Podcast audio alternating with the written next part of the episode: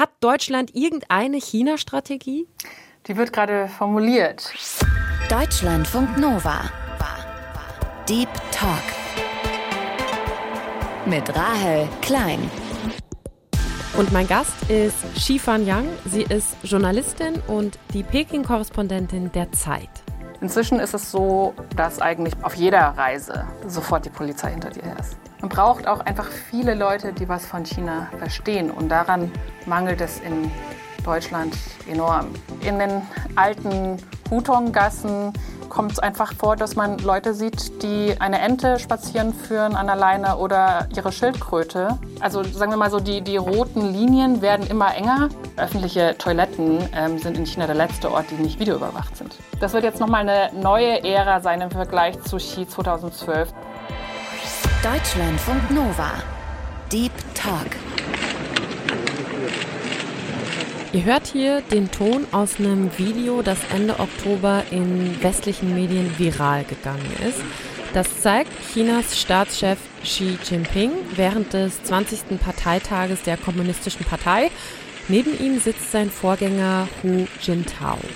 Und Hu wird sehr offensichtlich gegen seinen Willen aus dem Saal geführt. Der will sich noch dagegen wehren, versucht auch noch Xi anzusprechen, aber der lächelt nur und schaut zur Seite. Schis Vorgänger wird hier also vor aller Weltöffentlichkeit abgeführt. Das wäre ungefähr so, wie wenn Friedrich Merz Angela Merkel auf dem CDU-Parteitag aus dem Saal bringen lassen würde. Schifan, wenn man sich dieses Video anschaut, jetzt mal egal, ob es eine gewollte Machtdemonstration war oder eine ungewollte, was würdest du sagen, was sagt dieses Video, welche Nachricht sendet das in die Welt? Welche Nachricht sendet Xi in die Welt damit aus? Genau, also es ist so, wie du sagst, wir wissen nicht genau, ob das geplant war, dass die Weltpresse da zuschaut. Gesundheitliche Probleme können inzwischen recht klar ausgeschlossen werden, weil viele sich inzwischen die Videos noch mal genau angeschaut haben. Aber die Message ist, glaube ich, so oder so recht klar, nämlich die Generation der Parteiälteren, die sind jetzt endgültig weg vom Fenster sozusagen. Und Xi ist jetzt der alleinige, unangefochtene Herrscher. Das unterscheidet jetzt die Hierarchie mit dem 20. Parteitag, der jetzt vor einer Woche zu Ende gegangen ist. Das wird jetzt nochmal eine neue Ära sein im Vergleich zu Xi 2012 zu 2022, weil in den letzten zehn Jahren Leute wie Hu, Hu Jintao oder auch Jiang Zemin, die haben im Hintergrund schon noch versucht, Strippen zu ziehen. Wenn du sagst, das wird nochmal eine neue Ära, ich glaube, du hast auch in einem Artikel zum Parteitag von einer Zäsur gesprochen, mit dieser auch quasi Kaiserkrönung, dass Xi sich zum quasi Kaiser gekrönt hat. Inwieweit würdest du sagen, das ist wirklich eine Zäsur? Was bedeutet das für die Zukunft? Also Mao Zedong war ja insgesamt fast 30 Jahre an der Macht. Und diese 30 Jahre waren absolut verheerend für China. Also allein während der großen Hungersnot sind schätzungsweise möglicherweise bis zu 40 Millionen Chinesen umgekommen. Und deswegen hat Maos Nachfolger Deng Xiaoping damals ganz deutlich in der Partei gesagt, es darf nie wieder ein einziger in der Partei das Sagen haben, sondern es muss, es muss irgendeine Art von Checks and Balances wenigstens in der Partei geben. Also echte Demokratie stand nie zur Diskussion, auch nicht für Deng. Es war schon immer klar, dass die Partei weiterhin an der Macht bleiben soll. Aber es soll wenigstens innerhalb der Partei eine Verteilung der Macht auf mehrere Schultern geben. Und ja, man kann auch sagen, es soll nicht mehr ein Kaiser China regieren, sondern dann Hunderte oder Tausende kleine Kaiser. Ja, und das ist jetzt endgültig wieder vorbei. Es gibt nur einen einzigen Kaiser, Xi Jinping. Er bleibt Parteichef und hat auch dafür gesorgt, dass in den chinesischen Machtgremien nur Leute sitzen, die ihm gegenüber loyal sind. Damit hat er jeglicher Öffnung einen Riegel vorgeschoben und viele Beobachterinnen und Beobachter sagen, dass er so mächtig ist wie einst Mao Zedong, der Mitbegründer der Kommunistischen Partei. Xifan Yang lebt seit vier Jahren in Peking und arbeitet als Korrespondentin für die Zeit. Vorher hat sie einige Jahre in Shanghai gelebt. Geboren ist Xifan in der chinesischen Provinz Hunan. Mit vier Jahren ist sie dann nach Deutschland gekommen und in Freiburg aufgewachsen.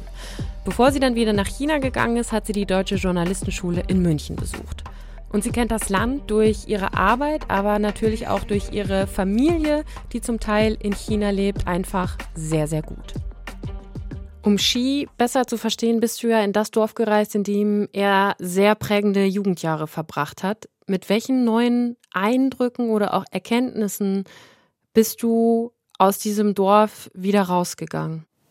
Also ich habe gedacht, als ich in das Dorf gefahren bin, dass alle sagen, ja, Xi ist so toll und großartiger Typ und ähm, schon als Jugendlicher wahnsinnig fähig, irgendwie wahnsinnig großherzig, ein, ein toller Führer schon in jungen Jahren und kann über Wasser laufen und so weiter. Ähm, das Interessante an diesem Dorf ist, dass es natürlich Leute gibt, die diese Propagandamärchen erzählen. Das sind aber offizielle Reiseleiter, die dazu befugt sind. Wenn man in dem Dorf aber Menschen fragt, ganz normale äh, Menschen, die Xi noch aus ihrer eigenen Jugend kannten, zum Beispiel einen alten Kioskbetreiber. Der hat dann auf Nachfrage dann irgendwann gesagt, er sei der, ein früherer Nachbar von Xi gewesen. Ja, wenn man die dann fragt, na, wie war denn damals so, dann erstarren die auf einmal augenblicklich und werden irgendwie so ganz unruhig und, und, und ängstlich. Und dieser Kioskbetreiber sagte dann so, ja, ähm, ich habe ein ganz schlechtes Gedächtnis, ich kann mich an gar nichts erinnern. Und er hatte halt neben seiner Kasse ein Foto stehen, aufgenommen 1975, wo Xi zu sehen ist und in der Reihe dahinter eben der Kioskbetreiber. Und als ich dann eben weiter nachgefragt habe, hat er einfach das Bild weggepackt, was ich auch total schräg fand, weil es ist doch, man kann auch stolz darauf sein, dass man Xi Jinping aus der Jugend kennt. Das muss man auch nicht verstecken. Und was hat er dann gesagt, warum er es weggepackt hat? Nichts. Es ist ja auch so, dass viele gar nicht mehr den Namen von Xi in den Mund nehmen ne? und nur von er sprechen. Warum ist das so? Warum trauen sich nicht mal Menschen mehr, seinen Namen zu sagen? Naja, man kann halt natürlich ähm, die Propagandalinie wiederholen. Dann kann man Xi Jinpings Namen durchaus äh, sagen, wir folgen alle den Xi Jinping-Ideen zum Sozialismus im neuen Zeitalter und so. Also wenn man diese Phrasen wiederholt, dann kann man natürlich nichts falsch machen. Aber wenn man etwas sagt, was von der offiziellen Propagandalinie abweicht, dann ist das schon riskant und niemand, also sagen wir mal so, die, die roten Linien werden immer enger gezogen und da sind viele sich einfach inzwischen unsicher darüber, was sie überhaupt noch sagen können. Und deswegen, wenn von Chile gesprochen wird, ist es einfach viel, viel, ja, es ist einfach viel, viel risikofreier, dann einfach nicht seinen Namen zu nennen. Das heißt, wenn man Ski in Verbindung mit, weiß ich nicht, irgendeinem früheren Spitznamen von ihm sagt, den er nicht mehr gerne hört, dann kann das sein, dass hinterher die Polizei vor deiner Tür steht. Mm, also so unmittelbar nicht direkt. Also ich glaube, in der Form passiert das eher selten. Es ist eher so, dass wenn man zum Beispiel Ski und Winnie Pooh und man steht auf der Straße und dann drehen sich die Leute um und dann gibt es halt irgendwie so einen, so einen unangenehmen Moment. So, äh, wenn du jetzt Universitätsdozent bist und du sagst, Xi, Winnie Pooh, mhm, dann kann es inzwischen schon sein, dass du in deinem Hörsaal eine sehr, sehr nationalistische oder sehr, sehr nationalistischen Studierenden hast, der dann, weiß ich nicht, sich irgendwie profilieren will oder sonst wie und dann äh, den Unidozenten anzeigt. Wie oft hattest du schon Stress in den vergangenen Jahren als Journalistin mit irgendwelchen Begriffen, was auch immer, oder was du geschrieben hast oder so? Kommt das vor oder bist du da, dadurch, dass du auch eine internationale Journalistin bist, doch besser geschützt? Ich bin natürlich besser geschützt dank meines deutschen Passes. Das ist ein irres Privileg. Und ich kriege selten etwas zu hören von offizieller Seite, also so eigentlich so gut wie nie, ähm, nachdem ich etwas geschrieben habe. Ähm, was immer häufiger vorkommt, ist, dass man auf Twitter dann so getrollt wird von so ganz offensichtlichen nationalistischen Troll-Accounts aus China oder außerhalb Chinas. Ähm, ist ja teilweise auch egal, wo die sitzen. Womit wir Auslandskorrespondentinnen in China immer größere Probleme haben, ist, dass während der Recherche du halt die ganze Zeit Stress hast. Ähm, in Yangjiache war das so, da war ich mit drei niederländischen Kolleginnen unterwegs. Wir haben uns das ist das Dorf, in dem Ski ähm, Jugendjahre verbracht hat, ne? Genau. Ähm, da war ich mit drei niederländischen Kolleginnen ähm, unterwegs in einem Auto und äh, ja, die ganzen zwei Tage lang, also im Schnitt waren immer so zwei bis vier Autos unterwegs, nur um uns äh, in Anführungsstrichen zu begleiten. Mhm. Und das erlebst du in deiner Recherche so im Alltag auch immer mal wieder oder ähm, kannst du da dich frei bewegen? Also bis 2019 ist mir das gelegentlich passiert, aber eher selten, weil ich schreibe, weil ich Texte schreibe und nicht mit einer Kamera rumlaufe. Für Radiojournalisten ist es auch noch mal ein bisschen besser, aber so, sobald man mit einer Kamera rumläuft, dann hast du sofort, äh, ziehst du sofort alle Aufmerksamkeit auf dich. Also bis 2019 ist mir das relativ selten passiert in Einzelfällen und es kommt immer darauf an, in welcher Region zu welchem Thema. Inzwischen ist es so, dass eigentlich auf jeder Reise sofort die Polizei hinter dir her ist. Nimmst du wirklich immer deine Festplatte auch mit aus dem Haus, damit, falls mal irgendwas durchsucht wird? Die habe ich, die hab ich gut äh, verwahrt. Stefan, wir haben im Deep Talk immer so eine kleine Spontanitätsübung, um dich auch noch ein bisschen besser kennenzulernen. Ich habe ein paar Sätze vorbereitet, die könntest du mal vervollständigen. Der erste Satz lautet: Ein Leben ohne Chili ist traurig. Weil? Es macht einfach alles viel mehr Spaß mit Chili. Wie scharf kannst du denn essen? Sehr scharf? Auf einer Skala von 1 bis 10, also früher schon, schon 8 bis 9, jetzt inzwischen vielleicht 7. Boah, okay. Was ich an Peking ganz besonders mag, ist? Das raue, äh, höflich gesagt, unprätentiöse. Inwiefern? Ähm, also ich habe ja viele Jahre in Shanghai gelebt und Shanghai mhm. ist halt eben sehr, sehr kosmopolitisch. Die Leute sind super schick angezogen und fühlen sich dem Westen sehr nah. Und es ist auch sehr, sehr wichtig, ähm, das allen anderen im Land zu verstehen, zu geben, dass man nicht provinziell ist.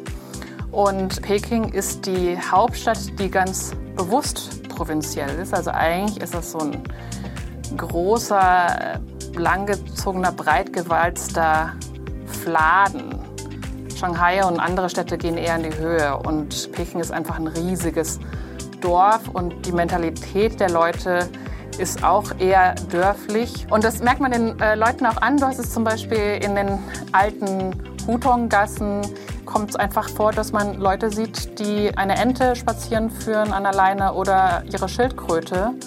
Und das ist einfach unglaublich charmant. Das vermisse ich, wenn ich in Deutschland bin.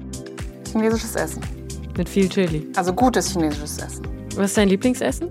Ach, da gibt es so viel, also je nach Küche. Ähm, also ich komme aus Hunan, ähm, übrigens Heimatprovinz von Mao Zedong.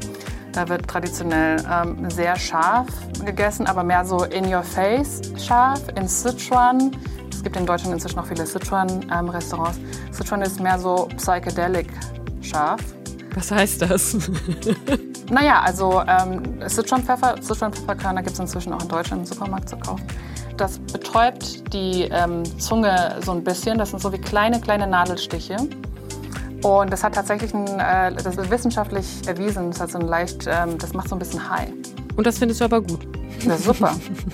Und letzte Frage oder letzter Satz. Das beste Stück chinesischer Popkultur ist? die humorvolle Art, mit der junge Chinesen in den sozialen Medien die Zensur umgehen. Hast du ein Beispiel, was du gerade ganz besonders äh, cool findest? Nur ein Beispiel. Also du kannst nicht Winnie schreiben. Ähm, wenn du Xi Jinping schreibst, dann ist der sozusagen sind die Algorithmen alert und die menschlichen Internetpolizisten sind dann in dem Fall dann auch vielleicht sofort hinter der her. Aber die Leute schicken dann einfach JPEGs von Winnie zum Beispiel. Mhm. Wobei das inzwischen auch nicht mehr geht. Die Algorithmen lernen sehr schnell dazu. Ja, wir reden hier immer wieder über Winnie Pooh, weil RegimekritikerInnen Xi seit langer Zeit immer wieder gerne mit Winnie Pooh vergleichen, weil sie finden, dass da eine gewisse Ähnlichkeit besteht. Es gibt sehr, sehr viele Memes, die Xi neben Winnie Pooh zeigen und die chinesische Internetzensur, die löscht das eben rigoros. Mehr als 35.000 Ausdrücke sollen laut dem Internetportal China Digital Space im Zusammenhang mit Xi inzwischen verboten sein. Auch ursprünglich positiv gemeinte Spitznamen wie Xi Dada, also Onkel Xi. So schreibt Xifan es in einem Porträt über Xi.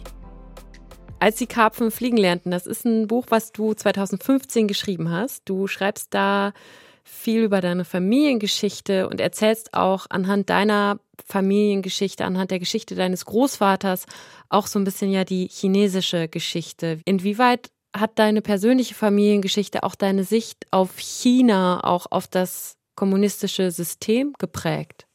Ähm, die hat mich wirklich sehr, sehr stark geprägt und ich habe da meiner Familie auch unglaublich viel zu verdanken. Also ohne ohne all die Geschichten, die Sie mir erzählt haben im Laufe der Jahre und der Einblick, den Sie mir gegeben haben in den chinesischen Alltag, wäre das für mich sehr schwer möglich gewesen, die Nuancen in dieser Gesellschaft zu lesen. Und von denen gibt es dann einfach doch sehr, sehr viele. Also China ist einfach nicht schwarz und weiß und auch heute nicht, auch wenn es nach außen hin ähm, halt immer monolithischer wirkt. Xi, also denkt halt, er ist jetzt der Staat und alle 1,4 Milliarden Menschen haben da eigentlich nichts mehr zu melden. Aber wenn man dann unter diese Oberfläche schaut, dann gibt es eine wahnsinnige Vielfalt an politischen Haltungen, an Lebensstilen, an Meinungen zu allem Möglichen.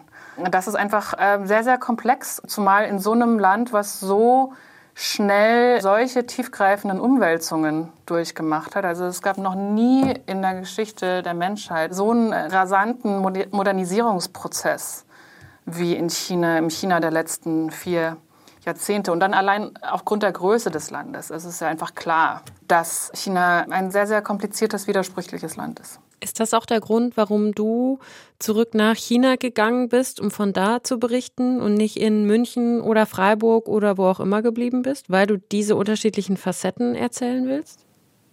Ja, auf jeden Fall. Also es ist einfach unglaublich spannend bis heute und ähm, auch intellektuell unglaublich herausfordernd. Der chinesische Alltag bietet auch so viele Überraschungen einfach. Zum Beispiel dann der alte Mann, der mitten in der Pekinger Innenstadt seine Schildkröte an der Leine spazieren führt. Und solche Dinge.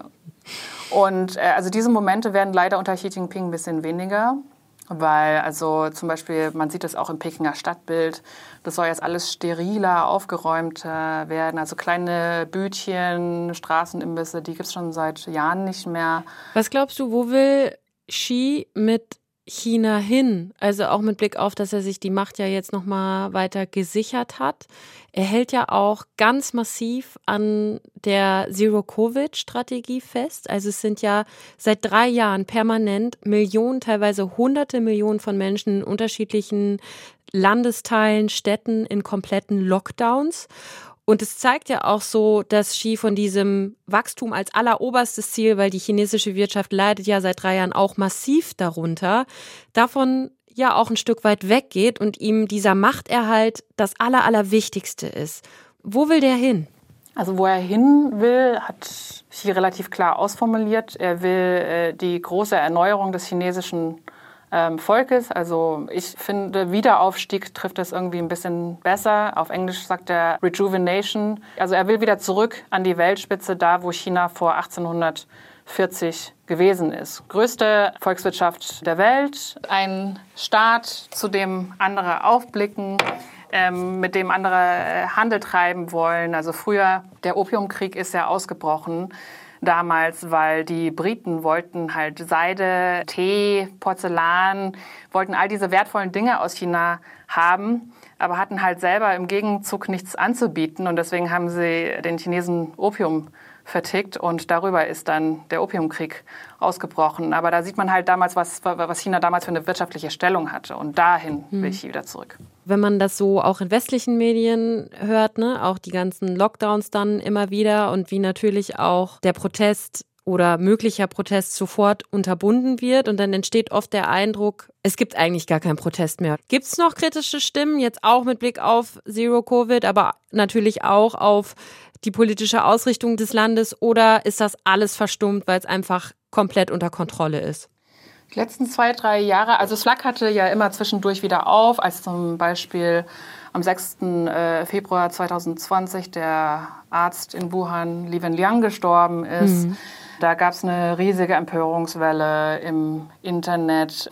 Als jetzt dieses Frühjahr ähm, diesen chaotischen Lockdown in Shanghai gab, gab es da auch sehr, sehr viel Kritik im Internet, da würde ich aber sagen, nur ein kleiner Teil ist tatsächlich sozusagen Generalkritik am System und bei vielen kritischen Stimmen, da geht es ähm, eher um ja, tatsächliche Missstände wie eben dieser ähm, vermurkste Lockdown, eben Missstände in Krankenhäusern und so weiter. Deswegen weiß man nie genau, wie viel Leute tatsächlich einfach richtige Systemkritiker slash Systemgegnerinnen sind. Umso erstaunter war ich, als dann drei Tage vor Beginn des Parteitags, das war Donnerstag, der 13. Oktober, ich guckte auf Twitter, auf einmal sehe ich, oh, da hat jemand in Peking an einer Autobrücke Protestbanner aufgehängt. Sowas habe ich einfach mit eigenen Augen in China noch nie gesehen. Also da stand zum Beispiel, wir wollen keine PCR-Tests, wir wollen unsere Freiheit haben. Wir wollen keine Diktatur, wir wollen, wir wollen freie Wahlen. Da stand dann auch auf einem anderen Banner, äh, Xi Jinping hat uns unser Land geklaut, ist ein Diktator und hat einen Generalstreik aufgerufen, um ihn zu stürzen. So etwas habe ich in China noch nie gesehen. Also es war ein sehr kleiner Protest, es war ein Ein-Mann-Protest. Aber sozusagen explizite, systematische Abrechnung mit dem System, also in einer öffentlichen Form, ob es das äh, überhaupt in den letzten 10 bis 20 Jahren in der Form gegeben hat. Ich kann mich nicht daran mhm. erinnern. Ähm, als ich das gesehen habe, bin ich sofort, habe ich mich sofort ins Taxi gesetzt und bin dann da hingefahren. Das ähm, ist im Universitätsviertel Haidian gewesen. Und als ich da war, war schon nichts mehr zu sehen natürlich. Also hätte mich auch sehr gewundert. Es hieß dann später, dass dieser Protest mittags herum stattgefunden habe. Ich war dann irgendwie um 15.30 Uhr oder da. Da war schon nichts mehr zu sehen. Dafür waren überall Polizeiautos unter der Brücke an allen möglichen Straßenkreuzungen. Und auf der Brücke selbst ähm, ich war da nicht, aber habe ich dann später gesehen von äh, anderen Kolleginnen, die dort Fotos gemacht haben. Da war noch sozusagen eine Brandspur, weil der Protestierende, der hat da auch noch was angezündet, was dann da geraucht hat, um mehr Aufmerksamkeit mhm. auf die Banner zu ziehen. Und der ist mit Sicherheit inzwischen im Gefängnis. Und den Prozess wird man mit Sicherheit nicht in der Öffentlichkeit der äh, verfolgen können. Der ist einfach weg für sehr, sehr lange Zeit. Das ist auf jeden Fall. Jetzt wird es aber interessant. Ich habe vor Ort dann, natürlich bin ich dann äh, in so kleine Läden gegangen und habe gefragt, haben Sie gesehen, äh, auf der Brücke soll da jemand einen Banner? Nein, nein, wir haben ja gar nichts gesehen, gar nichts gesehen. Und mhm. ähm, also wenn Sie hier nichts einkaufen wollen, ähm, bitte keine Fragen stellen. Also war völlig klar, dass, dass die Polizei den Leuten gesagt hat, dass sie nichts gesehen haben sollen. Und ich habe dann auch, da waren so ein paar junge Studenten auf dem Fahrrad oder auf dem Roller, die haben es irgendwie offenbar irgendwie mitgekriegt, weil Haidian, wie gesagt, da sind äh, die besten Universitäten Pekings sind unmittelbar in Fußnähe haben dann da Fotos von der Brücke gemacht und habe ich gefragt, warum macht ihr denn Fotos von der Brücke? dann hat sie so, nein, nein, also haben sich sofort abgewandt und nur so, nur, nur so. Aber die Polizei hat auch direkt danach Aufpasser für Autobahnbrücken gesucht, oder? Genau, also ähm, äh, Tageslohn 280 Yuan. Und ähm, am Tag darauf konnte man schon als Fußgänger eben gar nicht mehr über diese großen Autobrücken gehen, sondern eben nur noch per Auto oder Motorrad über queren. So, und jetzt denkt man so, äh, jetzt ist die Sache irgendwie weg. Äh, die ist aber gar nicht weg. Also dieses Manifest, also diese Slogans, die dieser Protestierende dann die Welt gesetzt hat, die flackern auf einmal dann doch überall im Land irgendwo auf. Vor ein paar Tagen sind zwei junge Frauen unglaublich mutig in Shanghai mit, mit denselben Sprüchen auf dem Banner auf die Straße gegangen. Äh, ging auf Twitter rum. Keine Ahnung, was dann mit denen passiert ist. Das kann man einfach nicht nachvollziehen. Ich habe äh, eine von den jungen Frauen ist auf sogar selbst auf Twitter. Ich habe versucht, ihr zu schreiben, kam keine mhm. Antwort. Man sieht die Sprüche ähm, auf öffentlichen Toiletten, also auf Klowänden. Weil öffentliche Toiletten ähm, sind in China der letzte Ort, die nicht videoüberwacht sind. Man, man, man sieht die Slogans inzwischen auch an Universitäten, zum Beispiel in Melbourne oder Vancouver oder äh, in Großbritannien, dort, wo viele Auslandsstudierende aus China sind. Seit dem russischen Angriffskrieg auf die Ukraine, auch seit den dadurch ausgelösten Energiekrisen, sieht Deutschland ja nochmal sehr, sehr deutlich, wie abhängig und wie verwundbar es von anderen Ländern, anderen Systemen ist. PolitikerInnen, WissenschaftlerInnen, auch Teile der Industrie warnen ja gerade sehr akut vor mehr Abhängigkeit von China. China ist der wichtigste Handelspartner Deutschlands. Jetzt gibt's den Costco-Einstieg. Das Kabinett hat sich darauf geeinigt, dass der chinesische Konzern einen Teil am Hamburger Hafenterminal sich daran beteiligen darf. Und man sieht, diese Abhängigkeit, die wird trotz allem, trotz auch dieser sehr unterschiedlichen Systeme, wird immer stärker. Hat Deutschland irgendeine China-Strategie? Die wird gerade formuliert und äh, die sollte eigentlich dieses Jahr schon erscheinen. Aber jetzt kam natürlich der Ukraine-Krieg dazwischen. Ähm, jetzt soll sie nächsten Sommer, höre ich der Öffentlichkeit vorgelegt werden. Also für diese Verspätung gibt es auch nachvollziehbare Gründe. Ähm, ich bin sehr gespannt auf die ähm, China-Strategie, aber es ist nur ein klitzekleiner erster Schritt. Denn diese Strategie, die gibt dann ja einen Leitfaden vor, aber das muss ja dann auch alles in die Tat umgesetzt werden. Das heißt, man muss Unternehmen, gerade die großen, schwerfälligen DAX-Konzerne davon überzeugen, dass sie tatsächlich ihr Risiko breiter streuen, dass sie eben diversifizieren, dass sie nicht eben weiter milliardenschwere neue Investitionen in China machen. Und das wird, glaube ich, sehr, sehr schwer, weil Deutschland hat ja traditionell eben keine derart starken staatlichen Eingriffe in die Wirtschaft, wie es zum Beispiel in China der Fall ist. Und auch noch ein ganz wichtiger Punkt, um eine China-Strategie auf breiter Ebene, sei es jetzt in der Wirtschaft, an Universitäten, wie auch immer, äh, auch umzusetzen. Man braucht auch einfach viele Leute, die was von China verstehen. Und daran mangelt es in Deutschland enorm. Das hat viele, viele Gründe, aber in Deutschland lernen zum Beispiel nur 20 Prozent so viel äh, junge Menschen Chinesisch wie in Frankreich. Altgriechisch ist an äh, Gymnasien nach wie vor populärer als Mandarin. Und naja, also die Studierendenzahlen in der Sinologie oder auch, ja, weiß nicht, Sinologie kombiniert mit BWL oder was auch immer, die fallen einfach seit vielen Jahren. Und da steht Deutschland einfach enorm schlecht da. Und ich kann mir einfach ganz schwer vorstellen, wie so eine China-Strategie auf breiter Ebene, also wie da Deutschland wirklich handlungsfähig und zukunftsfähig bleiben kann, wenn es wirklich nur eine Handvoll Menschen gibt in diesem Land, die sich wirklich intensiv mit dem Land überhaupt auseinandersetzen. Es waren ja auch gerade viele davor, was passiert, wenn China seine Drohung wahrmacht und Taiwan angreift und sich wieder einverleibt. Und viele fragen sich, was passiert denn dann, wenn die EU Sanktionen verhängt, wenn wir unsere ja, wirtschaftlichen Flüsse so nicht aufrechterhalten können? Was passiert dann und wie kommen wir dann überhaupt zurecht? Also so ein flächendeckendes Sanktionspaket gegen China zu verabschieden, das ist viel schwieriger als gegen Russland zum Beispiel. Also die Abhängigkeit von Russland ist relativ monothematisch. Also da dreht man einen Gashahn auf oder man dreht ihn halt zu.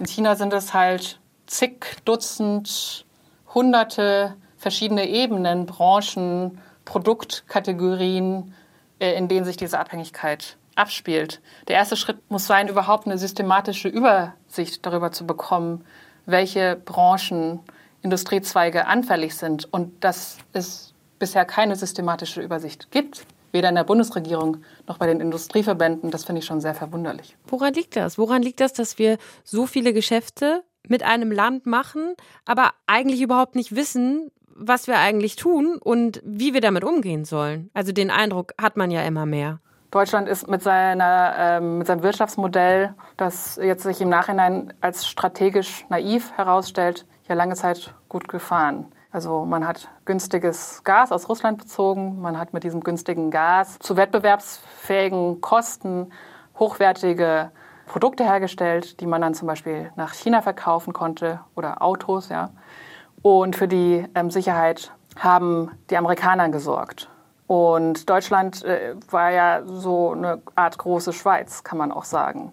Wir verdienen unser Geld und alles andere muss uns nicht so sehr kümmern. Deutschland hat sich auch lange Zeit gut aus der Verantwortung gestohlen, indem man auf seine Vergangenheit eben verwiesen hat und gesagt hat, so, naja, also äh, wir können ja auch nicht anders. Und also so ein bisschen so eine Selbstverzwergung. Und jetzt fällt es uns, glaube ich, gerade sehr, sehr schmerzhaft jetzt wie die Schuppen von den Augen, dass das eben nicht mehr funktioniert. Ja, jetzt fällt uns das wie Schuppen von den Augen und gleichzeitig beschließt das Kabinett, Costco darf im Hamburger Hafen einsteigen. Verschiedene andere Deals stehen irgendwie an und man fragt sich, wohin steuert das Ganze denn? Ja, gute Frage. Ähm, die Frage, also ich fände es gut, wenn Olaf Scholz diese Frage mal hm. der Öffentlichkeit gegenüber beantwortet. Also dieser Costco-Deal, also tatsächlich, wenn man sich das rein unter wirtschaftlichen Gesichtspunkten anschaut, ist das nicht so kritisch. Das Problem dabei ist, dass man nicht mehr sagen kann, Business ist Business, sondern dass äh, China ja ganz klar, vor allem chinesische Staatsunternehmen, ganz klar ähm, Wirtschaftsdeals gezielt auch in einem großen geostrategischen Kontext einsetzen. Das heißt, es mag jetzt gut sein, dass der chinesische Staat sich dann äh, im Hamburger Hafen gar nicht so einmischen wird am Ende. Aber weil jetzt eben Deutschland so ähm, schmerzhaft erfahren musste mit Beginn des Krieges in der Ukraine, wie viel einen diese strategische Naivität kosten kann, weil Deutschland eben auch seit Monaten in der Kritik steht von westlichen Partnern, von der Ukraine, wäre das jetzt einfach das richtige politische Signal gewesen, zu sagen, nein, ähm, Infrastruktur verkaufen wir erstmal nicht an den chinesischen Staat, weil wir dürfen ja auch nicht in China in chinesische Infrastruktur investieren. Und wir meinen es jetzt wirklich ernst mit der Zeitenwende. Das wäre, glaube ich, das richtige Signal gewesen. So glaube ich, dass diese Sache, auch wenn es, wie gesagt, wirtschaftlich an sich gar nicht so dramatisch ist, dass Deutschland jetzt wieder mit dieser Entscheidung, die ist ja in den internationalen Medien auch sehr, sehr hochgekocht worden, dass Deutschland dadurch sehr viel politisches Kapital verbrannt hat.